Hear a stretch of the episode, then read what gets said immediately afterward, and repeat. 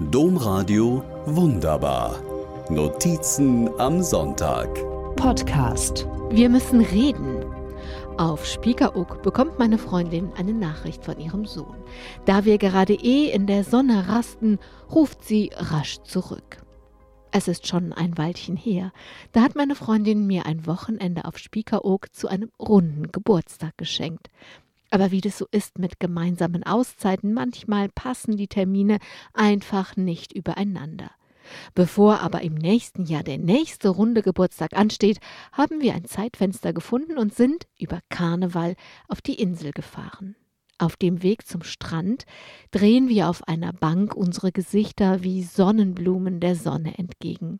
Die Freundin hat ihren großen Hund dabei, der in den Dünen gerade etwas überwältigend Spannendes zu riechen scheint.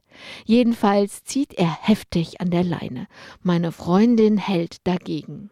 Da blinkt eine Nachricht in ihrem Handy. Während die Freundin mit einer Hand mit dem Hund ringt, mit der anderen das Handy aus der Hosentasche kramt, lacht sie.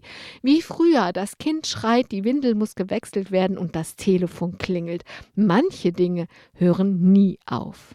Dann ruft sie den Sohn, der zu Hause für eine wichtige Prüfung lernt, zurück. Vom Sohn kann ich nur den Tonfall hören, klingt aber nach einer Standpauke für Mama.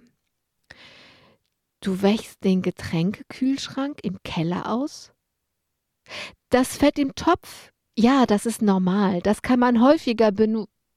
Das Fett war schimmelig? Dann kann es weg. Ach, Hast du schon? Ein Glas mit Bläschen. Ach, das ist der Sauerteig. Das ist kein Schimmel. Du hast den Sauerteig schon weggetan. Ist nicht schlimm. Aber das Glas hätte ich gerne. Das Glas hast du schon weggeworfen. Vielleicht kannst du dann ja jetzt lernen gehen. Im Kühlschrank riecht es säuerlich. Ja, das kann sein. Ich hatte extra ein Bienentuch mit Essig in den Kühlschrank gelegt für ein gutes Klima. Das kann bleiben. Und wirklich, du kannst ruhig wieder lernen gehen.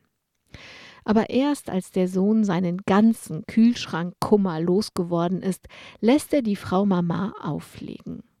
In der schon tief stehenden Sonne schauen wir beiden Mütter uns tief in die Augen und können kaum aufhören zu lachen.